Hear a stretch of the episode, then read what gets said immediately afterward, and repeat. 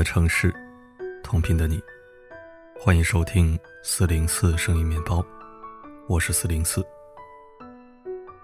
前几天，九零后博主二毛坨子发了一个视频，分享自己一个高中女同学的奇葩相亲经历。女同学的妈妈乐于让女儿相亲，不管是打太极拳的拳友，跳广场舞的舞友，还是合唱队的队友。但凡有人对他说手上有个单身男青年的资源，要介绍给他女儿，他只要听到几个关键信息，就会立马说：“那跟我家姑娘很适合。”比如有一个妈妈只听到了两个信息，就张罗着要给女儿介绍：第一，经济条件好；第二，身高一米八以上。结果女同学看到那个男生的照片后，觉得长相可以说是不敢恭维。女同学描述说。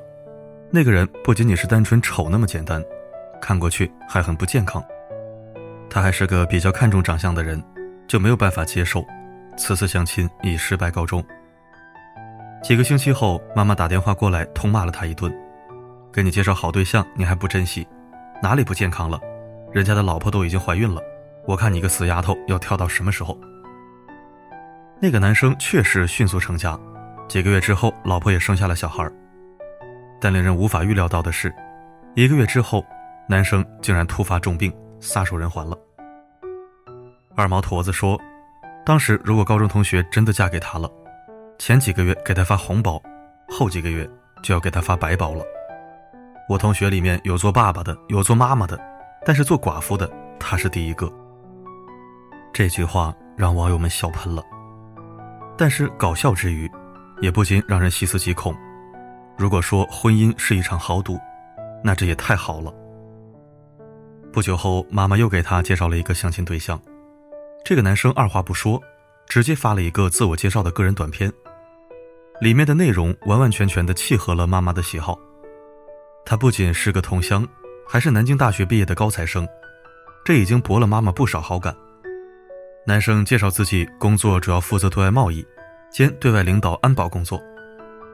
工作环境看起来非常高大上，还有几张与国际友人的握手照片，再加上西装笔挺的样子，处处凸显着专业人士的模样，在妈妈的心中是个绝佳的女婿人选。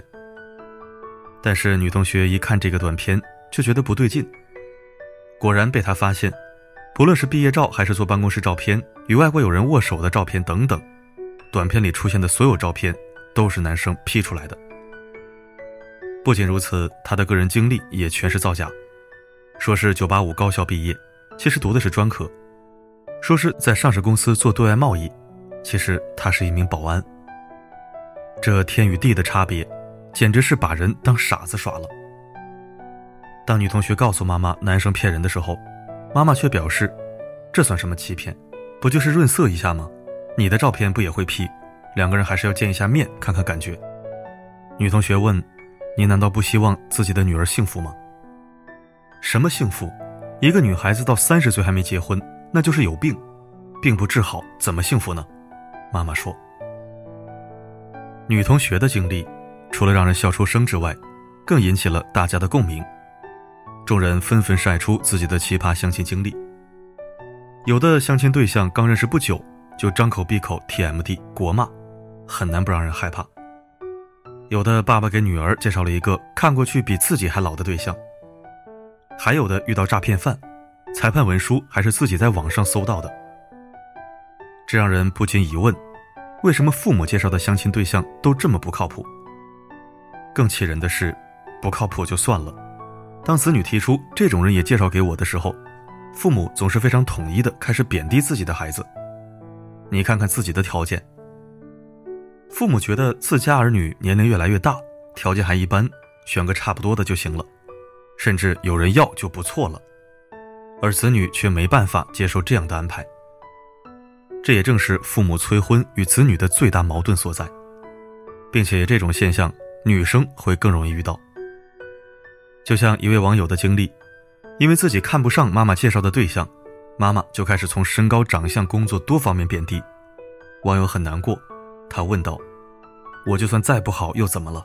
起码我不想去祸害别人啊！我条件一般就要收垃圾吗？”类似经历的评论下，基本都是充满疑惑：真有这么坑女儿的父母吗？父母择婿，常常把老实挂在嘴边，长得帅有什么用？老实人才好过日子。有时候对于财富也有一套理论：男人有钱就会变坏，怕你驾驭不了他。这些话乍一听似乎都是为你好的经验之谈，但问题是，从来没有任何科学依据、数据可以表明丑的就比帅的道德水平更高，在婚姻中更忠诚。其实归根结底，问题的根本在于自我价值定义出了差错。如何定义伴侣的价值，是由我们如何定义自我价值而决定的。同理，父母如何选择媳妇或女婿。是由他们如何定义自我价值以及自家儿女的价值而决定的。在习惯贬低女儿的父母心目中，自家女儿外貌才华都不出众，年龄还越来越大，价值自然没那么高，配得上的对象也就更低配了。甚至还会觉得，自己的女儿有个性别为男的人搭伙过日子就该心满意足了。他们无法看到儿女的真正价值和真实需求，再多的要求都是矫情。而这种仿佛有什么难言之隐，只盼着有人接盘一样放弃标准与原则的找对象，只会越让他人觉得廉价不堪。最终的结果是，他们得到的往往不是尊重与爱护，反而更可能是肆无忌惮的贬低与不幸福的婚姻。那么，面对父母常常给自己介绍奇葩相亲对象的现象，我们该如何处理呢？我想需要做的就是进行非暴力沟通。《非暴力沟通》一书里说，这是一种明了自己观察、感受和愿望，既诚实清晰表达自己，又尊重与倾听他人的沟通方式。它包含四个要素：观察、感受、需要、请求。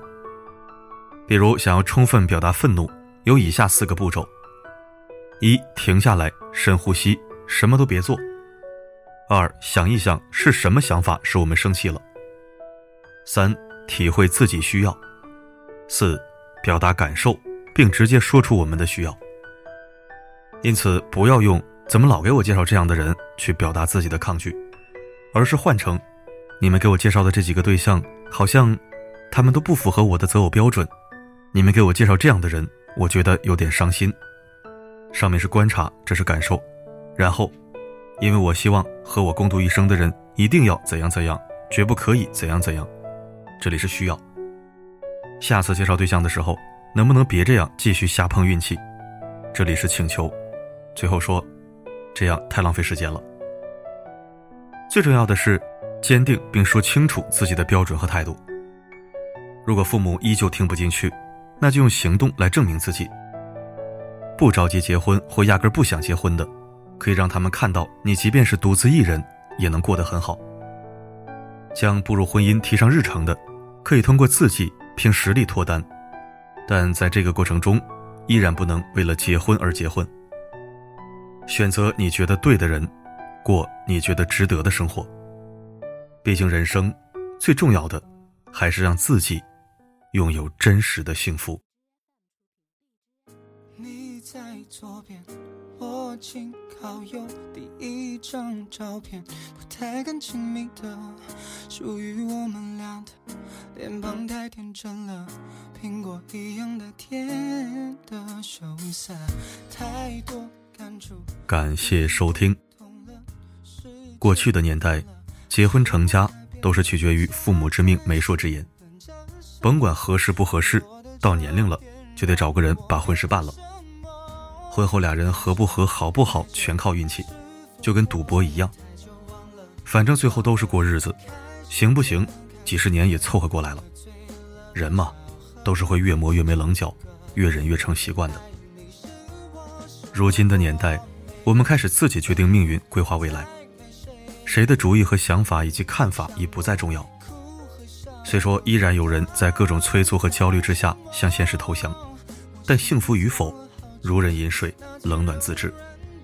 但也不得不承认，由于每个人的自主意识和独立性都在提高。过不下去及时止损的也不在少数，所以恳请长辈们真的理解一下当代年轻人吧，别光看一成不变的规矩，也要看看千变万化的形式。如果看得见希望和方向的话，谁会愿意形单影只、孤独终老呢？多点理解，给点时间，子女的幸福指数，决定着父母的一切指数。好了，今天的分享就到这里。我是四零四，不管发生什么，我一直都在。